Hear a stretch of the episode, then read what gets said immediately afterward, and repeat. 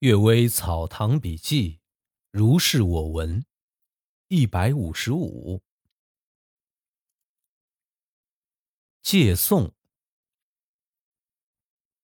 唐伯君张公说，明朝清县的张公是石世祖赞其公的岳父，他曾和乡人相约，联名控告县里的吏员。张公骑马前往，经过祖坟前。一阵旋风直扑马首，马受惊跳起，他被摔下地。同去的人将他抬了回来。回到家中后，寒热病发作，一会儿昏迷，一会儿清醒，迷迷糊糊中好像见到了鬼。家人正要去请巫师来做香解，张公忽然坐了起来，发出他已死去的父亲的声音说。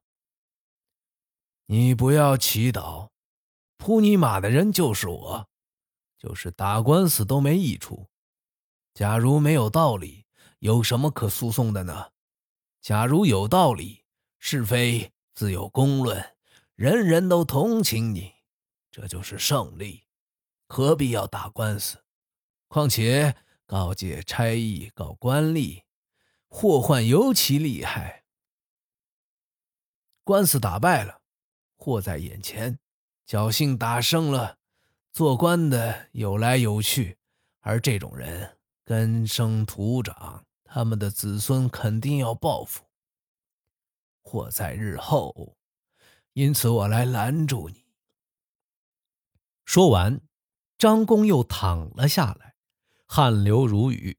等到再醒来，病一下子就痊愈了。后来联名上诉的人都遭了殃。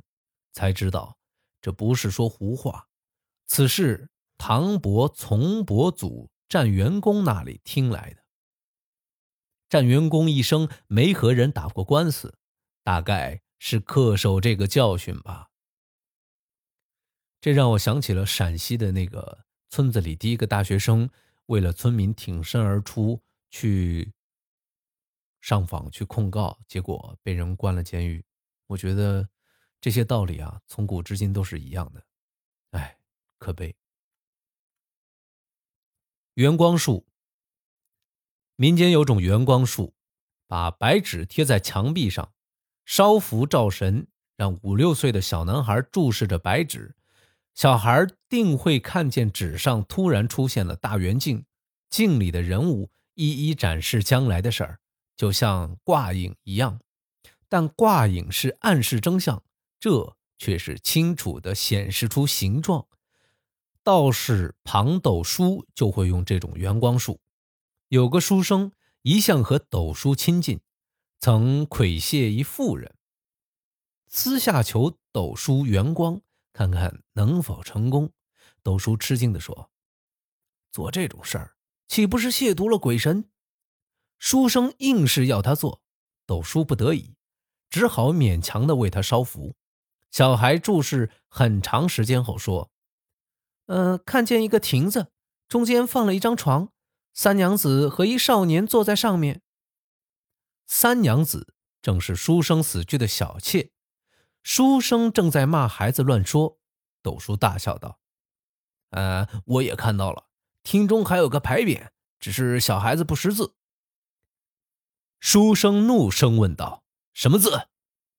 斗叔答道。”己所不欲四个字。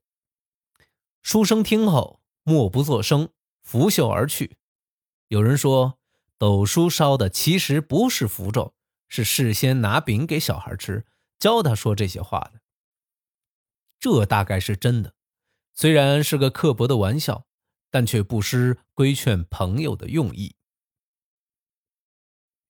银船为怪。先母说，外祖父家。常在夜里看到一些怪物，在楼前跳来跳去，看见人就逃避，在月光下从窗缝中偷看，只见这些怪物穿着深绿色的衣服，形状蠢笨的像个大鳖，看得见手脚而看不见头，不知道是什么怪物。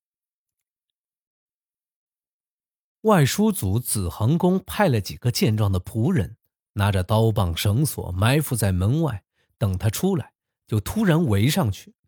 那怪物踉踉跄跄逃到了楼梯之下，举灯一照，见墙角有用绿棉包裹着一只银船，左右有四个轮子，是外祖父家鼎盛时小孩的玩具。这才知道，绿衣服是包袱，手脚是四个轮子，将银船熔掉，有三十多两。一老妇说。我做丫鬟时，家里丢了这东西，同伴们都被痛打了一顿，不知道是谁偷了，放在这儿变成了妖精。《搜神记》记载孔子的话说：“马、牛、羊、猪、狗、鸡这六畜和龟、蛇、鱼、鳖、草木之类，其神者都能变成妖怪，所以称之为五游。”五行之内都有这类东西，游啊是老的意思，所以啊东西老了就成怪，把它杀掉就完了，有什么可怕的呢？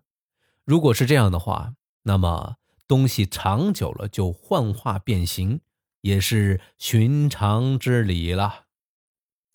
好了，今天的《阅微草堂笔记》就为大家读到这里，祝大家有一个美好的一天，晚安。